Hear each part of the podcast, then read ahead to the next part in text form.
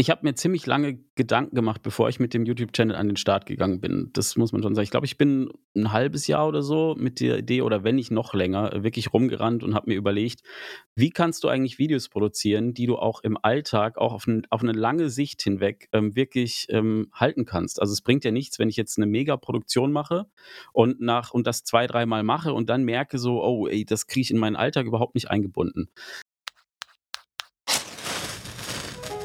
Willkommen am Desire Lines Lagerfeuer, unserem Ort für Bergsport, Lebenswege und Geschichten. Gemeinsam mit unserem Team möchten wir dich mitnehmen auf diese Reise. Mitnehmen auf Trails, Pfade, Linien auf Karten und Kino im Kopf. Wir möchten dich inspirieren, Gedanken teilen und Menschen vorstellen, mit denen uns eine innere Haltung verbindet. Mach es dir gemütlich und nimm Platz am Desire Lines Lagerfeuer. Gut 35.000 Menschen folgen Florian Danners YouTube-Kanal Freeride Flow. 2019 begann Flo mit seinem Kanal, auf dem er vor allem seinen Weg zum Mountainbiker dokumentierte, wie er sich an schwierigere Strecken wagte, mit dem Bike reiste, neue Freunde kennenlernte, eben all das, was Mountainbiken für die meisten Menschen ausmacht, ganz jenseits von Werbung, Klischees und Image. Authentisch eben.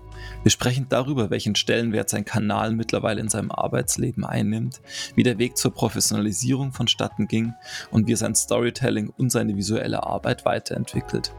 Besonders spannend für mich war schon beim ersten Eintauchen in seinen Kanal das Element des Erzählers, welches er vorrangig nutzt. Flo erzählt dann auch, dass eben dieses Element für ihn einen wesentlichen Beitrag leistet zu seinem aus meiner Sicht sehr durchdachten und pointierten Storytelling.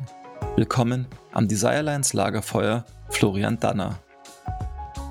Ja, Flo, ähm, schön, dass es klappt. Ähm, es ist ja so bei uns im Podcast, wir machen immer das Bild von einem Lagerfeuer auf. Das heißt, die Vorstellung ist, wir waren den Tag gemeinsam Radfahren, ähm, haben einen guten Tag gehabt, sitzen jetzt am Lagerfeuer, trinken ein Bierchen. Wir kennen unsere Namen und ich frage dich, wer du bist und was du machst. Was antwortest du da? Ähm, ja, ich bin der Flo und ich mache Videos, Mountainbike-Videos. Wie bist du dazu gekommen, Mountainbike-Videos zu machen und in welchem Kontext? Ähm, das ist so ein bisschen, ich komme ja beruflich aus der Videoecke, sage ich mal. Und ähm, bei mir war es schon immer so, dass ich hm, Themen, die mich irgendwie begeistern, dass ich dazu irgendwie Video, Film, Content, wie auch immer, ähm, erstellen möchte. Und als ich dann das Biken für mich entdeckt habe, was noch gar nicht so lange her ist, ist ungefähr zwei Jahre jetzt ungefähr her, mhm. ähm, habe ich einfach angefangen, ja, dazu ähm, Sequenzen aufzunehmen und habe dann immer mehr hat sich so diese Idee von einem YouTube-Channel gefestigt und dann habe ich mir gedacht, ich probiere das einfach mal aus.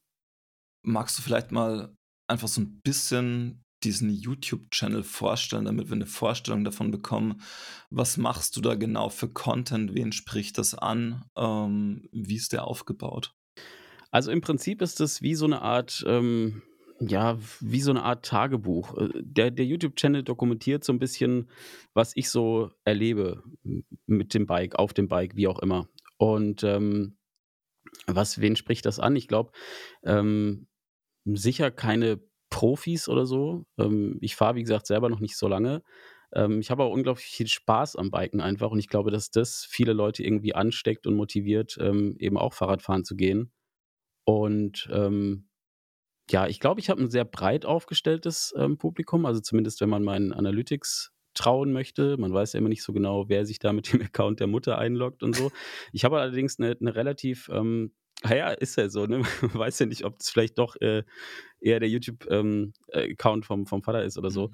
Aber ich habe eine relativ, ähm, ja, nicht, ich würde nicht sagen alte Zuschauerschaft, aber der Großteil bewegt sich so ähm, ab 20 aufwärts bis, weiß ich nicht, Mitte 40 oder so. Und ich glaube, es mhm. sind einfach Leute, die Bock haben auf Biken und sich irgendwie einfach unterhalten wollen zum Thema das, wenn du sagst jetzt unterhalten, ist es dann ein, sie wollen unterhalten werden oder so, sie wollen sich tatsächlich auch austauschen? Also gibt es da ein großes Engagement, eine große Community, die sich da auch, äh, auch drumherum entwickelt? Ähm, also meine Engagement Rate ist ziemlich gut. Okay. nee, aber ähm, also ja, ich bin schon, ey, es ist furchtbar, ganz ehrlich, ich bin teilweise schon so in diesen komischen Influencer-Jargon gerutscht, ähm, aber können wir später nochmal zuschnacken. Wie auch immer. Also ähm, es ist so, dass auf jeden Fall ein reger Austausch stattfindet, den ich auch sehr schätze. Ich habe allerdings nie meinen Channel so aufgebaut, äh, dass wir sagen, wir möchten jetzt, also ich möchte unbedingt eine Community erschaffen Mhm. irgendwie. Ne? Ich habe immer gesagt, okay, ich, ich schaffe Unterhaltung zum Thema Biken. Das ist das, was, ähm, das sind relativ kurzweilige Videos. Die sind, weiß ich nicht, acht bis maximal 15 Minuten lang oder so und die meisten sind aber eher acht. Mhm. Und es, es geht wirklich darum, einfach ähm, eine kurzweilige Unterhaltung Sonntagmorgens zum Kaffee irgendwie ähm, mal gucken, was, äh, ja, was der Flo so auf dem Bike erlebt hat. Und das ist, glaube ich, auch der Großteil äh, meiner Zuschauer, die das eben genauso konsumieren. Die, die schnappen sich morgens einen Kaffee irgendwie, ähm, haben das zum Ritual gemacht, sonntags einfach dieses Video zu gucken. Das kann man so schnell wegsnacken und ähm, ja, viel mehr steckt nicht dahinter. Also es ist teilweise, habe ich auch Videos, die ja so ein bisschen so einen so einen Anspruch haben, irgendwie etwas zu zeigen zu einem gewissen Thema, sodass man vielleicht auch einen Mehrwert raus mitnimmt, aber ich habe jetzt nie irgendwie ein Tutorial gemacht oder sowas. Bin ich auch überhaupt nicht in der Lage dazu, weil ich eben, wie gesagt, noch gar nicht so lange bike. Okay, aber gefühlt, wenn ich jetzt so von außen auf den auf den Kanal auch drauf schaue, glaube ich, macht's das auch gerade interessant irgendwie. Also, das ist ja schon also, so gefühlt, du hast es auch gesagt, so eine Reise ist irgendwie, auf die du die Leute ja auch ein Stück weit mitnimmst. Also, so dieses, ähm: „Ich traue mich an mehr Strecken heran, ich fahre jetzt noch mal andere Sachen, ich entwickle mich irgendwie in meinem eigenen Biken weiter und dokumentiere das so ein Stück weit.“ Ähm, und da glaube ich, sehen sich schon wahrscheinlich auch relativ viele Leute irgendwie ganz gut gespiegelt, deswegen vielleicht auch die breitere Masse, oder?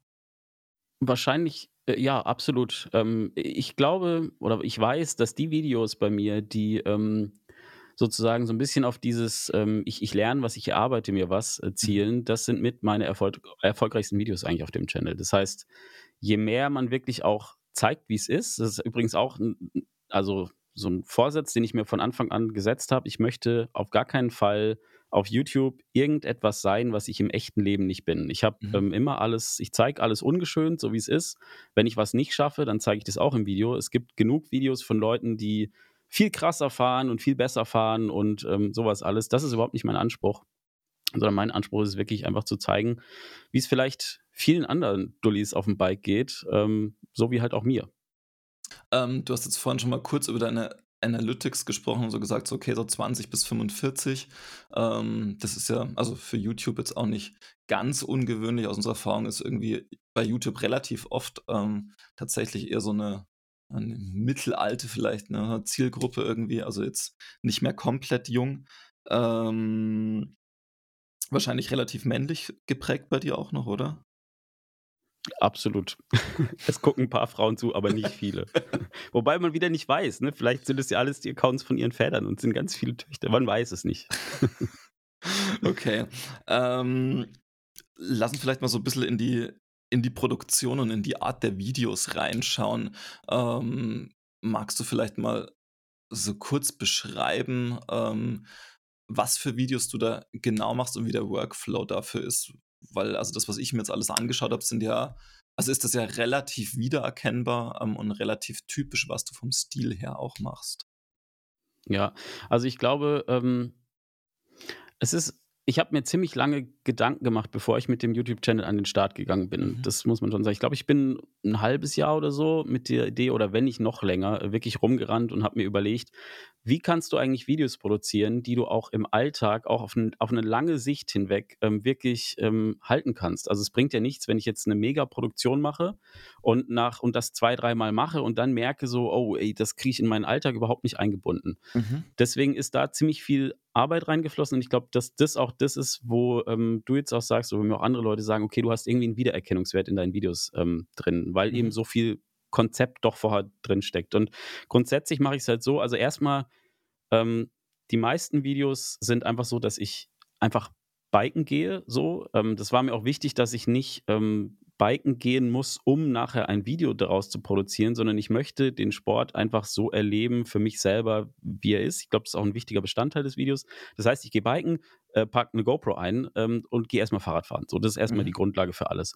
Und, ähm, dann passieren einem ja beim Biken immer wieder komische Dinge so. Und, ähm, daraus ergeben sich Geschichten. Und diese Geschichten, ähm, erzähle ich nachher sowohl mit den Schnipseln, die ich auf der GoPro habe, aber eben auch im Voice-Over. Das ist ein Mhm. großer ein großer Konzeptbestandteil des Ganzen, weil ich, ähm, dadurch nicht während ich ähm, biken bin mit der Kamera, die ganze Zeit in die Kamera reden muss und die ganze Zeit abgezogen bin von dem, was ich da eigentlich tue.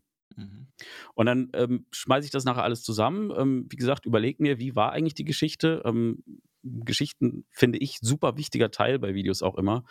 Ähm, ja, und erzähle diese Geschichte eigentlich im Nachgang dann mit dem Material, was ich gesammelt habe. Und ähm, ja, mache da ein Video draus. Okay. Aber also finde ich einen super spannenden Prozess tatsächlich in dem Ganzen, weil ich glaube, dass, also wie du sagst, das bringt für das Ganze schon nochmal, also es macht das Ganze irgendwie runder. Wenn du dir im Nachgang überlegst, okay, was war jetzt die Geschichte, dann erzähle ich dir nochmal und dann, also dann kommen die Bilder dazu. Das ist ja schon Gefühl, also so ein bisschen genau, dokumentarischer genau. Vorgang dann, der da passiert. Absolut. Ähm, das ist, viel ist das. Ich habe auch mittlerweile Videos auf meinem Kanal, wo ich ähm, äh, sehr, also ne, wenn ich jetzt selber irgendwie was wissen will, ähm, weiß ich nicht, Thema Bikeputzen oder Thema äh, Fahrwerk-Setup oder was auch immer, dann besuche ich gerne Leute, mhm. äh, die wirklich Ahnung davon haben und ähm, nehme aber auch da die Kamera mit ähm, und äh, dokumentiere das Ganze quasi immer aus meiner Perspektive. Ähm, und ich glaube, dass das deswegen auch so viele Leute anspricht, weil sie einfach mit dabei sind bei dem, was ich so erlebe, sozusagen. Mhm. Ja, und weil du wahrscheinlich schon auch, also über dieses über dieses Verbalisieren und dieses Voice-Over ja wahrscheinlich schon auch vielen Leuten so ein bisschen aus ihren eigenen Gedanken heraussprichst, weil die an einem, also wenn die an einem ähnlichen Stand vielleicht stehen und dadurch dich nicht als Experten ja. wahrnehmen, sondern eher sich ein Stück weit gespiegelt sehen, auch in dir vielleicht. Ja, das kann ich mir gut vorstellen, ja. Okay, wie ist es dann, also weil wir jetzt gerade beim Workflow sind und du sagst, das, also es muss sich in deinen Alltag integrieren lassen, wie viel Zeit verwendest du dann so im Durchschnitt auf ein Video? Also, das hat sich entwickelt. Am Anfang war das tatsächlich so, da habe ich noch ganz regulär in meinem anderen Job gearbeitet. Also, ich war schon immer selbstständig. Das ist vielleicht auch ein großes Plus, was ich hatte von Anfang an. Ähm, dadurch eine relativ freie Zeiteinteilung. Und am Anfang war es wirklich so, ich bin Fahrradfahren gegangen und habe an zwei Abenden irgendwie hm, so ein Video zusammengeschnitten. Mhm. So, jetzt ist der Channel immer weiter gewachsen. Ähm, man findet immer mehr Feinheiten. Ich bin auch einfach, das muss man auch einfach sagen, ich bin einfach ein un unglaublich anstrengender Perfektionist, was sowas angeht. Also für mich selber anstrengend einfach. Ähm, und mittlerweile ist mein Anspruch an diese Videos, die ich mache, so sehr gestiegen, dass ich mittlerweile für ein Video, also die, die, die Content-Produktion findet beim Biken statt, klar, aber mal abseits davon für die na reine Nachproduktion der Videos verwende ich mit Sicherheit ein bis anderthalb Tage immer. So, mhm. obwohl das nachher letztendlich nur ähm, acht Minuten sind oder so aus deiner, aus deiner professionellen Filmschiene heraus wahrscheinlich geht es, ist es eine Postproduktionszeit, die immer noch geht für acht Minuten. Ähm, ja, voll. Aber wenn man bedenkt, was es ist, nämlich eigentlich nur ein Vlog und kein äh, Imagefilm, kein wie auch immer, dann ist es dann doch relativ viel. Klar, wenn man jetzt normalerweise sagt, man, man produziert einen Film, der acht Minuten lang geht, dann ähm, weißt du ja wahrscheinlich auch ähm, aus deiner Warte raus, dass das einmal natürlich deutlich mehr an Postproduktion ist. Aber ich glaube, so für, für YouTube-Standard, weil viele Leute haben, glaube ich, auch die Vorstellung, so, okay, du gehst halt biken, ähm, dann filmst du halt, was du erlebst und dann machst du halt nachher, ähm, setzt dich halt so ein, zwei Stunden hin und dann ist das Video fertig so, ne? Und ganz so ist es halt nicht. Nee, also vor allem, wenn man, also ich glaube, das macht tatsächlich auch den Unterschied aus, wie du, wie du sagst, wenn du wirklich eine Geschichte erzählen willst, wenn die rund werden soll, dann muss es halt auch darauf angepasst sein. Und wir merken jetzt auch gerade immer wieder, rein von der Stimmung macht halt Schnitt, ein bisschen Grading, vor allem die Anpassung von Musik und Ton darauf, das macht halt wahnsinnig viel aus. Ähm, und da kann, ja. man, da kann man schon ein bisschen spielen dran. Voll.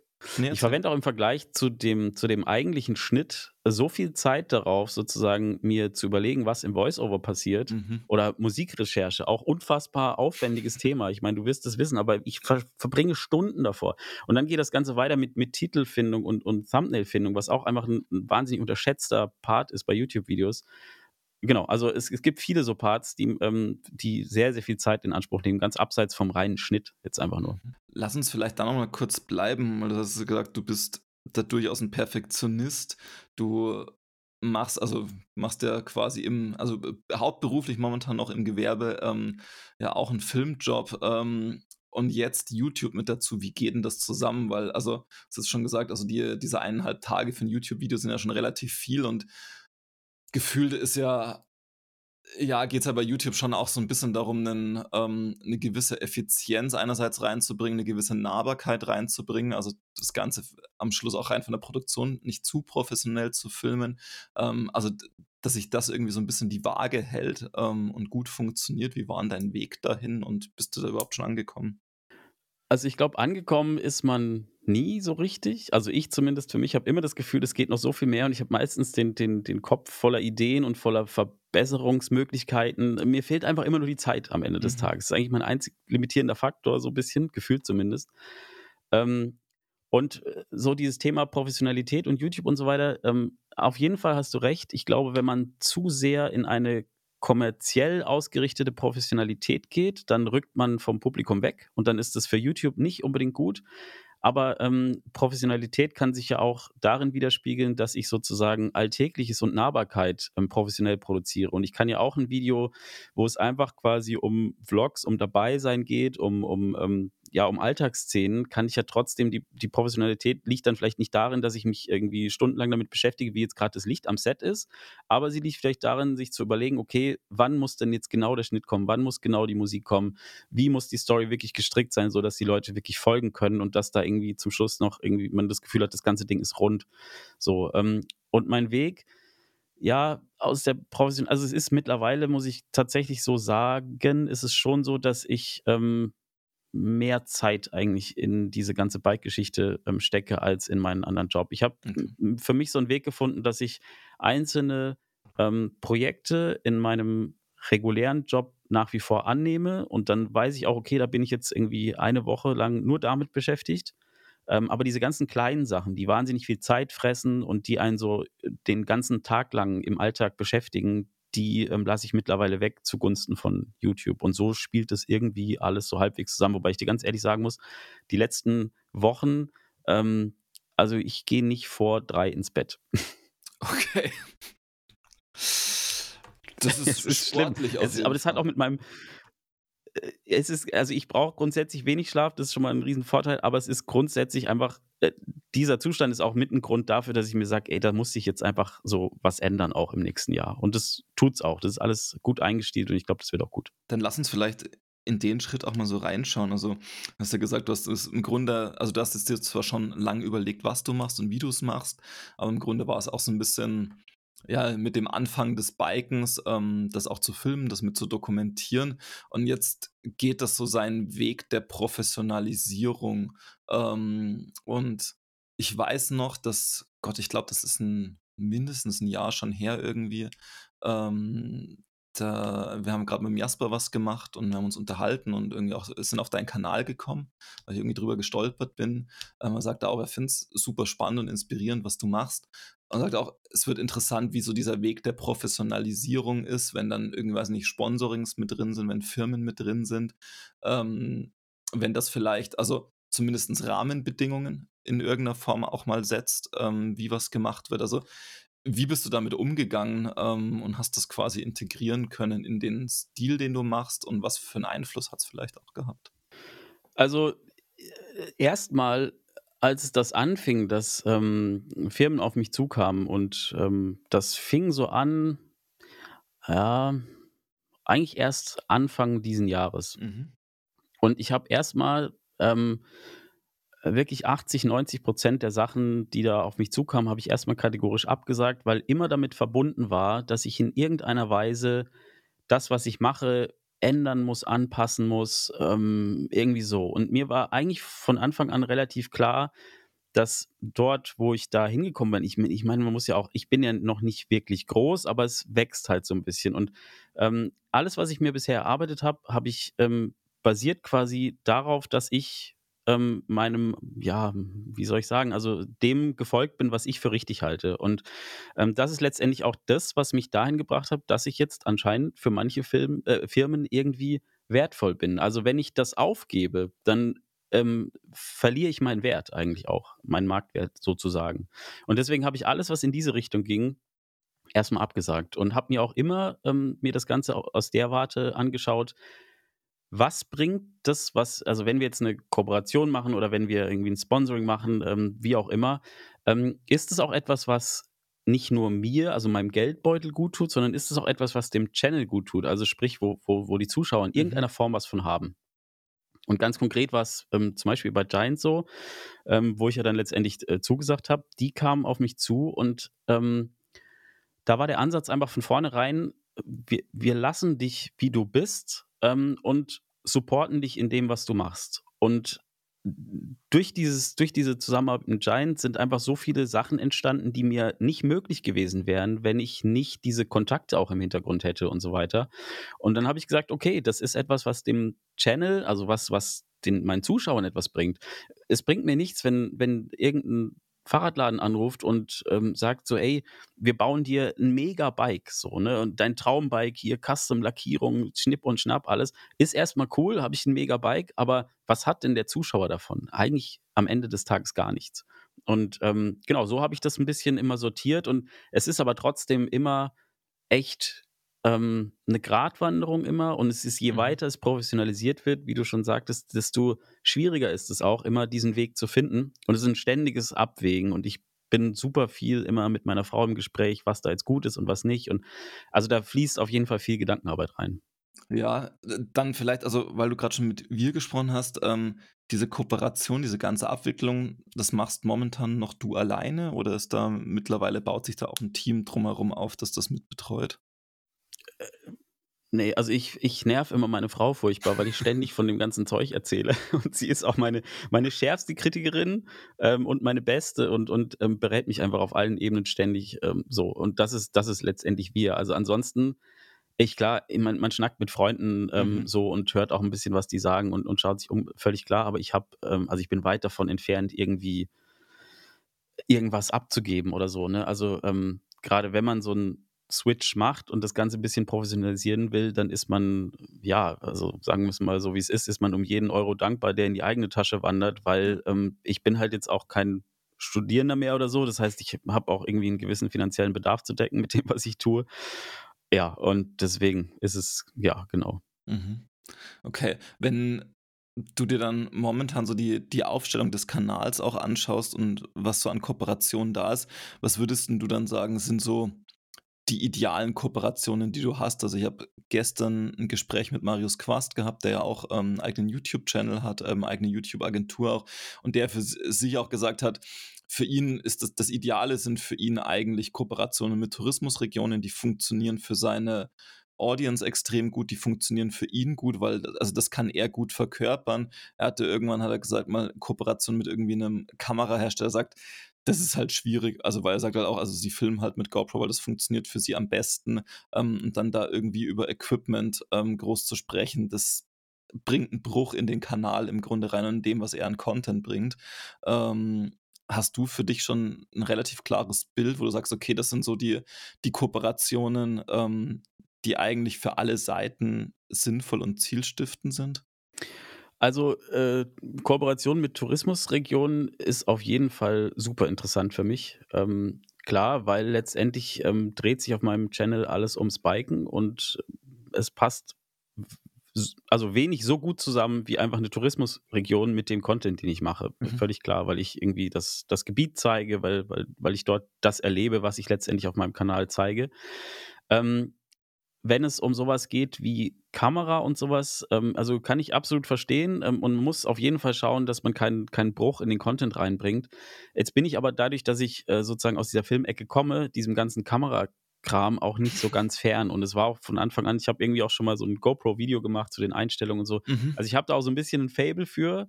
Ähm, ich würde trotzdem nie auf die Idee kommen, ähm, jetzt, keine Ahnung, ähm, eine Kamera äh, vollumfänglich auf meinem Kanal ähm, vorzustellen, weil das einfach, glaube ich, ein groß, es gibt Schnittmengen, das weiß ich, es gibt Leute, die interessieren sich für diesen ganzen äh, Kamera-Film-Geschichten, aber das ist nicht mein, meine Hauptzielgruppe so. Mhm. Ähm, ich finde Kooperation, also ich finde, es gibt solche und solche Kooperationen. Ähm, es gibt natürlich diese großen, langfristigen Kooperationen, die sind, finde ich, die wertvollsten, weil letztendlich ähm, geht es, finde ich es immer schön, wenn man, äh, wenn man mit Menschen länger zusammenarbeitet. Und ähm, das ist meistens, find, empfinde ich, am, am fruchtbarsten so. Mhm. Es gibt aber auch Sachen, Placements, Integrationen, wie auch immer.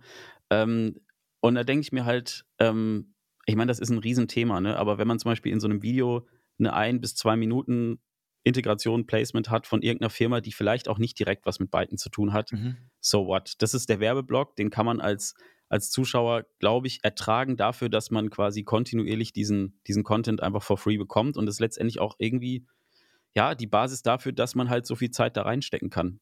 Ähm, also immer noch ist es so, dass ich trotzdem sehr, sehr viel von dem, was ich bekomme, absage. Es muss einfach so sein, dass es nicht sich ähm, streitet mit irgendwelchen Prinzipien, die ich habe oder so. Also ich habe mhm. auch Deals abgesagt, die ähm, finanziell lukrativ gewesen wären, wo ich aber gesagt habe, so, nee, das passt irgendwie überhaupt nicht ähm, zu mir und, und zum Channel und so. Und ähm, dann war das auch für mich kein Thema. Aber ansonsten, ja, ich, also am wertvollsten sind die langfristigen ähm, Kooperation, wo man einfach weiß, man arbeitet lange mit Menschen zusammen und arbeitet an, an einem Ziel und an einem Strang. Mhm. Mal ist ja auch, also wenn ich mir jetzt YouTube als, ähm, als Plattform anschaue, ja auch für den Kooperationspartner mit am sinnvollsten, weil sich ja viel Reich oder viele Reichweiten zum Teil auch erst äh, ja mittelfristig aufbauen ähm, und gar nicht unbedingt, also je nach Content ähm, in Absolut. der ersten Woche. Ähm, von da ist das natürlich schon spannend. Absolut. Und was viele, was viele erstmal auch noch gar nicht so auf dem Schirm haben, ist, dass, ähm, dass es gar nicht so nötig ist, ein Produkt immer so ähm, offensiv in die Kamera zu halten, dass das wahrgenommen wird. Also meiner Erfahrung nach funktioniert einfach ähm, eine langfristige Sichtbarkeit alleine schon ist, ist absolut zielführend. Und das ist, das nervt die Zuschauer am wenigsten. Mhm. Und ähm, das, das, das nervt mich am wenigsten, weil ich nicht die ganze Zeit irgendwas in die Kamera halten muss. Und äh, zusätzlich ist es aber auch gleich am, am also am wertvollsten für den, für den Werbekunden letztendlich. Also das sind eigentlich die Kooperationen, die am besten für alle funktionieren. Das wissen nur nicht so alle, habe ich das Gefühl. Das ist äh, ein ganz spannender Punkt. Lass uns da vielleicht kurz mal bleiben. Wie ist denn so deine Erfahrung ähm, mit verschiedenen Brands in dem Bereich? Also gehst du aktiv ähm, auf, auf Partner zu ähm, oder auf, auf Wunschpartner oder kommen die eher zu dir? Ähm, weil, wie gesagt, auch also so die Erfahrung, die wir mit verschiedenen ähm, YouTubern so die letzten Jahre gemacht haben, war oft, dass die sagen so, okay, ein Großteil der Firmen in der Branche versteht YouTube als Plattform noch nicht so wirklich ähm, und den Wert, den das Ganze hat. Ähm, wie sind so deine Erfahrungen da?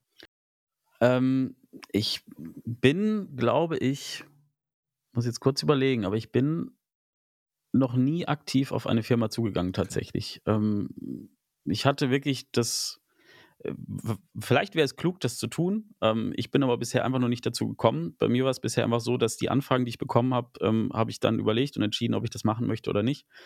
Ähm, und wenn jemand natürlich auf mich zukommt, dann, dann weiß er ja auch schon so ein bisschen um den Wert des Ganzen. Und dann bin ich nicht in der Erklärungsnot zu sagen, so, ey, das ist aber super sinnvoll und, und mhm. wichtig und so weiter, weil ich glaube, dass es generell gerade so eine ähm, Sache ist, das ist ein Switch, der funktioniert, glaube ich, langsam und schleppend. Ich glaube, dass es noch nicht ganz so vielen Leuten klar ist, wie wertvoll das eigentlich ist, mhm. aber immer mehr. So und ich glaube, dass sich das in den nächsten Jahren, ähm, vor allem wenn dann auch jüngere Leute in Führungspositionen kommen und so weiter, dass das ähm, erkannt wird, wie wertvoll das eigentlich ist. Zumal man ja einfach sagen muss, dass ähm, äh, Instagram-Werbung zum Beispiel, das ist ja irgendwie schon gefühlt angekommen äh, bei den meisten großen Agenturen und so weiter. Ähm, äh, TikTok ist auch so ein Ding, irgendwie was, was gerade durch die Decke geht, zumindest zahlenmäßig, wo aber YouTube ähm, meiner Meinung nach ist YouTube sehr viel wertvoller als diese Plattform, vor allem für Werbekunden, weil die Bindung zum Zuschauer eine viel höhere ist. Also die, das Investment, was ich als Zuschauer bringe in so ein Video, ist ja viel höher, als wenn ich mal kurz irgendwo vorbeiswipe. So, ne? Und dadurch ist auch die Bindung zum Creator viel höher als ähm, bei, weiß ich nicht, äh, 15 Sekunden Snippets oder so. Und deswegen ist eigentlich YouTube, glaube ich, eine sehr, sehr wertvolle Plattform für Werbekunden. Voll, also sehe ich auch so, also auch unsere Erfahrung tatsächlich die letzten Jahre. Vor allem habe ich das Gefühl, dass du dort eine Zielgruppe erreichst, die an, also über andere soziale Medien zum Teil wesentlich schwerer zu targeten ist. Ganz unabhängig davon, dass Targeten sowieso gerade nicht unbedingt leichter wird ähm, über ja. das ganze Facebook- oder Meta-Universum, wie es jetzt dann heißt. Ähm, von daher finde ich es schon, also finde ich es gerade auch extrem spannend und vor allem diversifiziert sich halt die Szene und die Auswahl, ähm, also gerade für die Bike-Branche auch einfach in den letzten zwei Jahren nochmal massiv. Also von daher, glaube ich, kann man tatsächlich auch über, also über YouTube eigentlich gerade extrem gut targeten eigentlich. Ja, glaube ich auch. Weil ich, weil gerade nochmal drauf kam, weil du vorhin gesagt hattest, dir geht's oder die, du hast das am Anfang für dich auch mal so ein bisschen fixiert, du sagst, okay, also ich will das zeigen, was wirklich ist. Ähm, hast du am Anfang oder zu irgendeinem Zeitpunkt für dich mal festgelegt, was und wie viel du von, von dir als Person zeigst ähm, oder wie diese Persona vielleicht auch ausschaut, die in diesen YouTube-Videos ähm, der Protagonist ist. Ähm, weil das ist das, was, also was, was mir immer mal wieder begegnet äh, bei Leuten, dass sie so ein bisschen damit auch ähm, nicht zu kämpfen haben, aber dass das schon immer wieder ein Thema ist, ähm, was wird gezeigt, was wird nicht gezeigt, wie ist so die eigene Außendarstellung ähm, und bei vielen Leuten, die das für sich nicht einmal sinnvoll durchdacht haben, dann oft einen ja, ein eher starres und ein bisschen unauthentischeres Bild rauskommt, weil man eben zu diese ganzen äh, vielleicht Zerbrechlichkeiten eher nicht zeigt, ähm, aber dass damit auch die Grenzen nicht so richtig fixiert sind. Ähm, hast du das für dich irgendwann mal gemacht? Ja. Ähm, ja, also ich habe relativ schnell mit meiner Frau besprochen, dass alles, was äh, Thema Familie ist, bleibt komplett raus, mhm. ähm, weil ich einfach finde, das ist jetzt eine ganz persönliche Geschichte, aber dass ähm, Kinder einfach nicht, ähm, es sei denn, sie entscheiden es ab einem gewissen Alter selber, in irgendwelchen YouTube-Videos auftauchen sollen und auch nicht auf Instagram und so weiter, auch wenn es sicher die Leute toll finden und äh, so, aber genau, gehört für mich da einfach nicht hin. Ähm, und ich habe mir halt, also ich bin, ich glaube schon sehr authentisch auf YouTube. Also ich habe eigentlich keine Persona mir überlegt, die ich sein möchte oder so. Ich habe von Anfang an, also ich habe mir einen Maxim gesetzt. Ich habe gesagt, ähm, wenn ich, die, als ich diesen YouTube-Channel gestartet habe, so, dann äh, kriegen das ja auch Freunde mit. Und was mhm. ich nicht wollte, ist, dass Freunde, die mich kennen, ähm, sich das Video angucken und sagen, ey, irgendwie ist das jetzt Flo oder was, was geht mit dem so? Sondern ich wollte denen halt einfach in, in, die Augen gucken können und, und wollte halt einfach wissen, äh, so, ja, die sehen halt dort den Menschen, den sie auch kennen. So, also deswegen jetzt keine, keine explizite Person oder sowas, die ich da sein will, die anders ist als im realen Leben. Ähm, aber wie gesagt, Familie bleibt komplett raus mhm. und ähm, es ist natürlich schon den Content, den ich produziere und den ich da zeige und den Kontext, in dem ich mich zeige, ist natürlich irgendwie im, im, bleibt im Kontext des Channels, also irgendwie Sport, Outdoor, ähm, Mountainbiken, sowas alles. Also ich muss jetzt nicht mein Mittagessen fotografieren, so, das ist, ja, auch wenn ich Mittag esse, wie alle Menschen auch, aber das gehört ja, finde ich, nicht in diese Blase so rein, genau. Aber ansonsten ist es schon, habe ich eigentlich keine, ähm, ich habe jetzt keine Geheimnis oder so, wo ich denke so, mhm. weil es ist ja auch so, ähm, wenn, wenn man jetzt zum Beispiel im Bikepark ist, also bestes Beispiel ist ja Biken, das ist übrigens auch ein Grund, warum ich von Anfang gesagt habe, ich, ich muss das so zeigen, wie es ist, weil stell dir mal vor, du machst ähm, äh, YouTube-Videos äh, vom Biken. Und ähm, ich meine, wir kommen beide aus dieser Medienbranche und wir wissen, dass mit filmischen Mitteln es gut geht, dass man auch Fahrer, die nicht so besonders gut sind, wahnsinnig krass darstellen kann. So, jetzt stell mal vor, ich mache solche Videos und dann fahre ich, dann wird der Channel irgendwann größer. Das wusste ich zwar zu dem Zeitpunkt nicht, aber ist jetzt letztendlich passiert. Dann fahre ich in Winterberg und dann sehen mich plötzlich Leute in real und da denken sich, Alter, was ist mit dem los? So, der, in YouTube sieht das aber anders aus. Mhm. Und allein schon, um das zu vermeiden, habe ich halt von Anfang gesagt, äh, von Anfang an gesagt, ähm, ich muss es eigentlich so zeigen, wie es ist. So, alles andere funktioniert für mich nicht.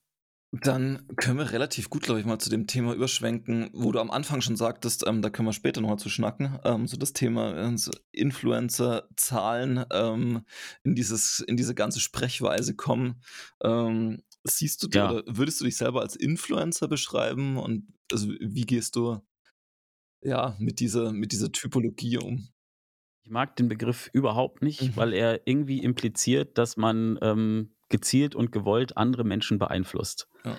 Äh, das ist bei mir auf jeden Fall nicht der Fall. Ich mache, was ich, was ich da tue und woran ich Spaß habe. Ähm, der Begriff trifft aber insofern zu, dass ich merke, dass das, was ich da tue, zumindest einige Leute irgendwie, weiß ich nicht, inspiriert oder motiviert oder was auch immer. Insofern ist der Begriff auch nicht falsch, aber ich mag ihn trotzdem nicht so richtig, ja. Ähm, ich bin da so ein bisschen reingerutscht. Ich glaube, es gibt Menschen, die haben irgendwie das Ziel, Influencer zu sein. Die sehen, dass, dass das irgendwie erfolgreich sein kann und so. Das war bei mir nie der Fall. Also ich habe immer, bei mir ging es immer von Anfang an eigentlich nur um die Sache. Ich wollte einfach gute Videos machen. Das war eigentlich der einzige Ausgangspunkt. Mhm. Ähm, und dann ist halt ja das draus geworden. Und natürlich muss man sich dann irgendwann auch, vor allem wenn man das professionalisieren will, ähm, mit dieser Business-Seite beschäftigen. Und dann krieg, werden einem diese ganzen Begriffe um die Ohren geworfen. Und ich war am Anfang so, boah, ich will das eigentlich überhaupt nicht wissen alles, weil ich hatte das Gefühl, dass, oder die Angst, dass das mein, ja, meine, ich sag jetzt mal, Realness irgendwie verfälscht und dass ich dann irgendwann nur noch in Zahlen denke und ja, ist das Video jetzt gut für die Engagement Rate oder ist es Mhm. sinnvoll für die Zahlen und wie kann, so, ähm, und das war am Anfang hatte ich da so ein bisschen Sorge vor. Jetzt au- aus aktueller Perspektive denke ich, ist es gut, darüber Bescheid zu wissen. Mhm. Ähm, und man kann es auch nicht ausblenden, aber muss halt trotzdem gucken, dass das eben nicht das beeinflusst, warum man eigentlich mal angefangen hat mit dem ganzen Spaß. Mhm. Da ist tatsächlich mal die Frage, ähm, was würdest denn du oder aus deiner Erfahrung ähm, für deinen Kanal, was funktioniert denn gut für deine Engagement Rate? Also was gut funktioniert, sind ähm, ja Videos, in denen ich irgendwas versuche. Und auch, auch wenn es nicht klappt. Das gar nicht, gar nicht so entscheidend ist, dafür, ist dafür, ob, ob das dann erfolgreich war, was ich da versuche. Ähm, es gibt eigentlich zwei Sachen. Also einmal das, das äh, weiß ich nicht, ich, ich versuche irgendeine Jumpline zu fahren. So, das, das ist etwas, was die Leute irgendwie interessiert, weil sie halt dabei sind, weil es halt eine Geschichte ist, äh, dabei sind, weil es eine Geschichte ist, die irgendwie, die man verfolgen kann. So. Und das Mhm. andere, was auch gut funktioniert, sind Videos, ähm, aus denen die Zuschauer einfach einen Mehrwert ziehen. Also im Sinne von, ähm, ja, lass es halt so ein Waschvideo sein oder so. Also wo einfach jemand, der wirklich Plan davon hat, ähm, erzählt, wie man sowas eigentlich richtig macht und was es da alles zu beachten gibt. Du hast jetzt vorhin auch schon mal so die Bedeutung von ähm, Titel und Thumbnail angesprochen. Magst du da vielleicht noch mal kurz was dazu sagen, was so aus deiner Erfahrung da gut funktioniert, wie die Relevanz des Ganzen ist? Ähm, weil, also, ist ja ein wahnsinnig großes Thema. Genau, Relevanz würde ich sagen, ähm, Titel und Thumbnail ähm, und vor allem das Zusammenspiel der beiden Komponenten ist ähm, mindestens so wichtig wie das Video, was danach kommt. Also ich Mhm. verwende teilweise fast genauso viel Zeit darauf, mir zu überlegen, äh, die Formulierung, wie das Thumbnail aussehen muss und so weiter, ähm, wie auf den eigentlichen äh, Rohschnitt, sage ich jetzt mal, des Videos. Mhm. Und das hängt damit zusammen, dass, dass YouTube funktioniert ja wie so eine Art, naja, wie so ein, so ein komisches ähm, Wolkensystem. Also wenn, wenn ich ein Video raus, ähm, also online stelle und da klicken viele Leute drauf, dann denkt YouTube, okay, das muss irgendwie ein cooles Video sein. Also empfehle ich das noch mehr Leuten und dann klicken noch mehr Leute drauf. So, das ist erstmal der erste Schritt. Also erstmal die Leute zu catchen, sage ich mal. Dafür muss das, der Videotitel und das Thumbnail ähm, gut zusammenspielen. Und dann ist es aber auch wichtig, und das unterscheidet das Ganze vom, von diesem Clickbaiten, dass das Video, was dahinter steht, dann dem auch gerecht wird. Und Mhm. das passiert oft nicht. Also, äh, das ist dieses, was mich dann auch selber nervt. Ich sehe irgendwie einen vielversprechenden Titel, ich sehe ein vielversprechendes Thumbnail, klick drauf und merke eigentlich nach sehr kurzer Zeit, okay, äh, er hat mich zwar gekriegt mit dem Köder, aber das, der schmeckt eigentlich gar nicht so. Und dann bin Mhm. ich auch schnell wieder weg. Und das merkt ja YouTube auch. Also YouTube merkt ja auch, wie lange bleibe ich dann letztendlich dabei. Und deswegen ist es so wichtig, dass irgendwie halt auch alle Komponenten zusammenspielen. Also es bringt auch nichts, irgendwie ein bombastisches Thumbnail zu machen. Ähm, und dann am Ende ähm, ist das Video aber nur heiße Luft, so dann sind die Leute auch schnell wieder weg. Und was ich halt überhaupt nicht mache, auch wenn es funktioniert, ähm, also es funktioniert sogar todsicher, äh, habe ich aber mich gleich von Anfang an dagegen entschieden, solche Geschichten wie, auch wenn es einen Sturz gibt oder sonst was, da irgendwie einen Krankenwagen auf Thumbnail zu packen und irgendwie einen höchst dramatischen Titel zu machen, weil das, da denke ich immer so, ey, da bin ich, das ist so Bildzeitungsniveau, so, da habe ich überhaupt keinen Bock drauf. Das finde ich total witzig, dass du das gerade ansprichst. Ähm, weil ich, ich hatte ja gesagt, ich habe gestern ähm, mit Marius eine Podcast-Aufnahme gehabt und er hat es heute, glaube ich, ich weiß gar nicht, ob auf LinkedIn, glaube ich, hat er es gepostet, weil er sich ähm, beim Skifahren verletzt hat. Und er hat genau das als Thumbnail, also kein Ja. Krankenwagen, aber diese Skiverletzung. Ähm, und er hat seine, ähm, seine da Hintergrunddaten dazu rausgegeben und die gehen halt durch die Decke dadurch. Also es ist unglaublich. Ja, ja, das ist halt etwas, was immer funktioniert, weil die Leute einfach so, naja, das ist halt auch, warum die Leute die Bild lesen. Und ich meine, wenn, wenn ich einen Crash hatte, das mache ich schon, dass ich den Crash auch mal auf das äh, Thumbnail Mhm. packe, aber ich, ich überdramatisiere halt nie. Also wenn es halt ein, ein Crash ist, okay, dann kann man den auch zeigen, finde ich, gehört auch dazu. Aber ich hatte zum Beispiel ein, zwei ähm, wirklich üble Geschichten, die Gott sei Dank nicht mich selber getroffen haben, aber äh, ein Kumpel, mit dem wir fahren waren. Und da, das habe ich im Video auch einfach nicht gezeigt, weil ich finde, das sind so Sachen, die gehören da nicht hin und es fühlt sich total falsch an, mit sowas dann irgendwie Klicks zu generieren. Also das, das möchte ich irgendwie dann auch einfach nicht. Was war dein bisher erfolgreichstes Video? Oh, äh, da müsste ich äh, gucken. Ich glaube, irgendwas in Saalbach. Ich glaube, sowas wie schwerster, schwerster Trail in Saalbach. Ich glaube, das war der Bergstadel Trail in Saalbach. Ah, Da sind wir wieder dabei. Ich habe versucht, irgendwas zu fahren, was eigentlich völlig über meinen damaligen Möglichkeiten lag. Und irgendwie, ja, hat es funktioniert. Sehr gut. Aber Spaß gehabt beim Bergstadel Trail? Ja, schon. Ähm, also äh, stellenweise, das war vor, das war in der letzten Saison, im letzten Jahr. Mhm. Ich glaube, ähm, dieses Jahr wäre es schon ein bisschen besser gegangen. Damals war es schon so, dass es teilweise echt heftig war für mich. Aber Okay. Spaß hat es trotzdem gemacht, auf jeden Fall. Dann mal vielleicht so einen Schritt weit weg von deinem Kanal. Ähm, was sind denn so, so Sachen, wo du dir Inspiration holst? Ähm, also gern YouTube, aber auch ansonsten abseits davon. Also was, was inspiriert dich bei deinem Kanal, andere oder neue Sachen auch auszuprobieren? Wo kommt das her?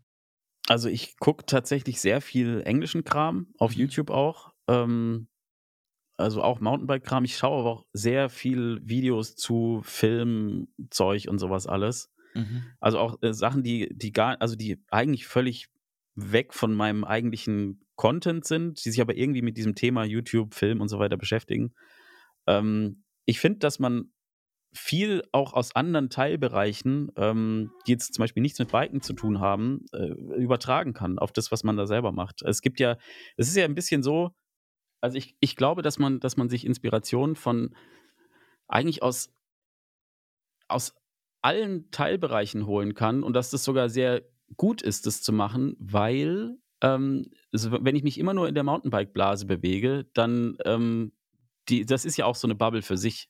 Und es ist ja letztendlich geht es ja immer so ein bisschen darum, den eigenen Content auch irgendwie besonders zu machen. Mhm. Und das schaffe ich am besten, indem ich auch mal außerhalb dieser Bubble gucke, was da so gut funktioniert. Und da ist es bei mir halt vor allem, sind es halt Film-YouTuber, irgendwelche Content-Creator, die halt über das Createn selber Mhm. sprechen oder Videos produzieren, ist so das, was ich mir angucke. Und Okay. Podcasts höre ich tatsächlich auch viel. Okay, cool. Aber das heißt so, Video Creators, das ist dann so ein bisschen Dan Mace und dieses ganze Universum oder? Genau, richtig. Okay, ja, finde ich tatsächlich auch sehr spannend. Ich hatte es letztens ähm, mit, mit unserem internen Filmer, mit Dave, ähm, tatsächlich viel so, ähm, so Analysen von irgendwelche, irgendwelchen Shaun of the Dead Filmen, also alles, was so Visual Comedy auch anbelangt, ähm, was ja extrem gut umgesetzt ist. Ähm, finde ich da immer auch relativ spannend tatsächlich. Letztendlich kann ich mir auch Netflix-Serien angucken und Mhm. kann da was für meinen Mountainbike-Channel mitnehmen. Ne? Also es ist einfach, wie funktioniert Schnitt, wie, wie funktioniert Timing, wie, wie wird Musik eingesetzt. Mhm. Das ist ja einfach so eine, das sind ja einfach so Themen, die funktionieren, das hat ja jetzt nichts nur mit dem Mountainbiken zu tun. So, das funktioniert ja einfach in, in allen Bereichen. Okay. Und ist es, ist es dann für dich schon auch so ein, ja, schon, schon auch der Part, der es zusätzlich spannend macht? Also dieses, ähm, also nicht nur das, was erzählt wird, sondern auch immer wieder so ein bisschen dieses, dieses Handwerk im Hintergrund, so ein bisschen, ja, da auch, auch Neues rauszukitzeln, weil im Grunde ja schon auch, also durch die Rahmenbedingungen zu sagen, okay, ich habe meine GoPro ähm, und das ist, also das ist mein Material, das ist mal so als Rahmen gesetzt und mit dem versuche ich aber ähm, irgendwelche cineastischen Vorbilder oder Inspirationen da irgendwie auch mit reinzuholen. Ähm, ist das was, was schon auch einen Reiz für dich darin ausmacht? Naja, also äh, mit einer GoPro mache ich natürlich jetzt kein Kino so und das ist klar. ähm, mir geht es eher so um die, äh, mir geht's eher so um die, äh, um das Storytelling in der Okay. ganzen Geschichte. Also mir ist, mir war von Anfang an klar, dass ich, auch wenn ich das vielleicht zumindest in, im Ansatz ein bisschen weiß, wie man das machen würde oder so, also etwas cineastischer zu arbeiten und, und, und ähm, visuell ansprechender als jetzt GoPro oder so. Aber mir war von Anfang an klar, dass ich die, ähm, die Möglichkeiten nicht habe, wenn ich das so machen will, wie ich das mache. Und dass da punkte ich über Storytelling, über, über, über Timing und sowas ähm, und weniger darüber, dass die Bilder jetzt irgendwie aufwendig produziert sind, weil das kann ich nicht realisieren, vor allem nicht in der, ähm, ja, in der Frequenz, wie ich halt Videos produziere. Das, das funktioniert da nicht. Mhm. Ich habe auch die Erfahrung gemacht, also zumindest, vielleicht ist auch nur eine Beobachtung, die mich selber betrifft, aber ähm, ähm, wenn, also zum Beispiel bei den YouTubern, die ich so verfolge, ist es so, da gibt es ähm, Videos, die sind total ähm, äh, normal produziert, sage ich mal. Die finde ich wahnsinnig spannend und die schaue ich mir von Anfang bis Ende an und, und bleib dabei und finde alles cool. Und dann kommen die manchmal mit so einer krassen High-End-Produktion um die Ecke. Mhm. Und ähm, das verliert mich nach den ersten 30 Sekunden, weil ich zwar sehe, ja, es ist wahnsinnig hochwertig produziert, es sieht mega geil aus, aber es interessiert mich irgendwie einfach nicht, weil die Story dahinter lame ist oder weil es äh, gar nicht die DNA hat, die ich eigentlich so mag an dem äh, Creator oder so, ne? Das ist halt, finde ich, so eine komische Sache, weil dann manche YouTuber manchmal so um die Ecke kommen mit sowas, ähm, was für sie total besonders ist und wo wahnsinnig viel Arbeit drin steckt und so weiter. Und es ist fast schon schade, dann zu sehen, dass es mich eigentlich gar nicht so sehr interessiert, wie die kleinen coolen Videos, die sie irgendwie sonst so machen. So. Also meinst du, dass es da tatsächlich, also dass es wirklich konkret der Content ist, der nicht passt, oder ob der Con, also dass es vielleicht auch der Kontext ist, also dass es an sich vielleicht ein, auch ein sehr guter Content sein könnte, der aber halt in dem Kontext des Kanals dann nicht passt und weiß ich nicht, auf einem Filmfestival besser aufgehoben wäre zum Beispiel. Ja, zum Beispiel sowas. Also ich meine, YouTube ist, ist ja so sehr besonders in dem, wie es auch funktioniert. Also ich kann ja einen ein sehr hoch und hochwertig produziertes Video ähm, ist ja nicht der Grund dafür, dass es auf YouTube unbedingt erfolgreich ist. Es mhm. sei denn, meine DNA ist die, dass ich eben genau für sowas ähm, bekannt bin und, und ja. genau sowas pushe. Aber es ist ja so ein bisschen so ein Trugschluss, dass man denkt, okay, wenn die, äh, wenn die Produktionsqualität stimmt oder wenn es wahnsinnig krass aussieht oder so, dann ist, ist, wird es erfolgreich auf YouTube. Die, dass es technisch sauber ist, ähm, das ist, glaube ich, die Grundlage, aber die ist einfach, das, das ist einfach, ähm, ja, das ist halt einfach die Basis, das muss halt einfach sein. Mhm. Also, dass ich zum Beispiel keinen, ne, dass ich einen sauberen Ton habe, dass ich ähm, eine ne, halbwegs ordentliche Belichtung habe und so weiter, dass es jetzt nicht komplett ähm, grottig ist, sage ich jetzt mal. Aber all, alles andere, ähm, ja, also ich habe viele, viele Videos schon gesehen, die, glaube ich, mit sehr viel Aufwand produziert wurden und die nachher irgendwie, keine Ahnung, 150 Klicks hatten oder so. Okay, das heißt aber auch, dass gefühlt jetzt, also auch für dich vom Filmemachen her, ist YouTube quasi eine, eigentlich eine sehr, sehr gute Schule, ähm, das eigene Storytelling zu verfeinern. Voll. Was ich halt wahnsinnig daran mag, ist, ich habe halt sonst immer für jemanden anders produziert. Mhm. Und ähm, da wurde immer so viel ähm, ja, von den eigenen Ideen logischerweise dann über Bord geworfen, weil halt der Kunde eine andere Idee hatte oder nicht ganz verstanden hat, wohin ich wollte oder wie auch immer. Und äh, das war auch übrigens mit ein Grund, warum ich das äh, gemacht habe, diesen Channel gestartet habe. Ich habe das auch am Anfang so ein bisschen wie so eine Art Training oder mhm. so gesehen, dass ich mir gesagt habe, okay, hier bin ich niemandem was schuldig, hier kann ich einfach das produzieren, wie ich es geil finde und dann gucken wir mal, ob die Leute das vielleicht auch cool finden. Ja. Und wenn es halt nicht klappt, so what? So, ich, ist ja nicht schlimm. Ja, spannend. Dann lass uns vielleicht nochmal so zum Abschluss einen Blick in die Zukunft werfen. Ähm, Gibt es Pläne oder also wirklich so konkrete Ideen, die du schon hast, die du für die Zukunft umsetzen möchtest, wo es vielleicht auch mit dem Kanal hingehen soll noch? Ähm, ja, also ich habe in den letzten, letzten Wochen so ein bisschen was an meinem Kanalkonzept geändert. Jetzt nicht grundlegend, aber mhm. so ein bisschen zumindest. Und das funktioniert ganz gut und das möchte ich auch weiter verfolgen. Dass man jetzt nicht nur, sage ich jetzt mal, irgendwo einen Trail runterfährt und das ist das Video, sondern dass man halt mehr auch ja, ein bisschen übergreifende Themen sich anguckt und sowas. Ich will natürlich auf jeden Fall im nächsten Jahr wieder ähm, viel biken gehen. Das ist erstmal das Allerwichtigste. Darum geht es in erster Linie so. Also ich möchte auf jeden Fall reisen gehen, ich möchte neue Locations erleben, ich möchte neue Abenteuer erleben und daraus ergibt sich sowieso, was auf meinem Channel passiert. Also ich habe jetzt nicht so den, den Masterplan irgendwie, das habe ich nicht, aber ich habe schon eine Idee, wo das Ganze hingeht. Ich möchte jetzt eben das mit den Livestreams mal ausprobieren, so ein bisschen gucken, wie man jetzt über den Winter trotzdem interessanten Content produziert, außer irgendwie immer nur durch einen matschigen Wald fahren. Mhm. Ähm, ja, mal schauen. Okay, lass uns dann äh, bei dem Thema Livestream würde ich trotzdem mal kurz einhaken. Ähm, weil du hast jetzt schon gesagt, du machst heute Abend so deinen ersten Livestream. Ähm, wenn wir mit der Folge online sind, ähm, ist der schon gelaufen. Magst du vielleicht mal so ein bisschen erzählen, was du da vorhast? Also was, was mag, möchtest du in einem Livestream ähm, bringen? Wie soll das ausschauen? Ja, das habe ich mich auch lange gefragt. Die, der Wunsch war schon im letzten Jahr eigentlich da, dass Leute sagen so, hey, mach doch mal einen Livestream und so weiter. Das war so die Zeit, in der ähm, dieses, ähm, diese Reaction-Videos so groß waren. Und die sind mhm. teilweise, glaube ich, auch immer noch. Ähm, da habe ich mich dagegen entschieden, weil das für mich, glaube ich, einfach nicht so gut passt. Ähm, und für mich ist ein Livestream, muss eigentlich so sein. Ich, ich hoffe, dass ich jetzt nicht irgendwie morgen völlig anders darüber denke. Aber für mich muss ein Livestream eigentlich so sein. Ich, ich, das, was ich in meinen Sonntagsvideos mache, ist ja ein relativ fertiges Produkt. Ähm, das, mhm. ist, das ist quasi ja, so halbwegs gepolished. Das, da habe ich mir alles angeguckt, das ist alles safe. Und da bin ich so, okay, das stelle ich raus, damit bin ich zufrieden, das ist alles gut.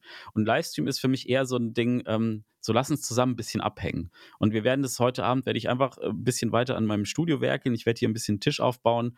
ähm, meine Klamotten sind endlich fertig. Äh, die ähm, werde ich dann zeigen. Das kann ich jetzt auch schon sagen, weil wenn der online geht, dann genau, dann, dann sind die ja schon überall sichtbar. Und einfach so ein bisschen abhängen, so ein paar Fragen ähm, beantworten, mal gucken, was die Leute so sagen und einfach einen entspannten Abend haben. So mehr Anspruch habe ich da gar nicht. Es ist auch erstmal so ein Teststream. Erstmal gucken, ob das überhaupt irgendwen interessiert, was ich da mache. Ja, cool. Dann wünsche ich dir da auf jeden Fall viel Spaß und viel Erfolg dabei. Ähm, und vor allem eine sehr, sehr gute Bike-Saison ähm, 2022. Danke dir für deine Zeit, Flo. Ey, vielen, vielen Dank für die Einladung. Hat mega Spaß gemacht.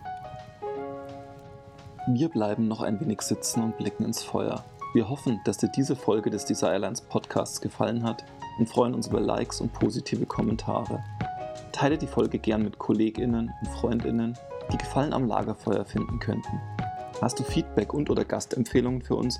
Dann schreib uns gerne eine Mail am podcast at desirelines.de. Bis nächste Woche am Desirelines Lagerfeuer.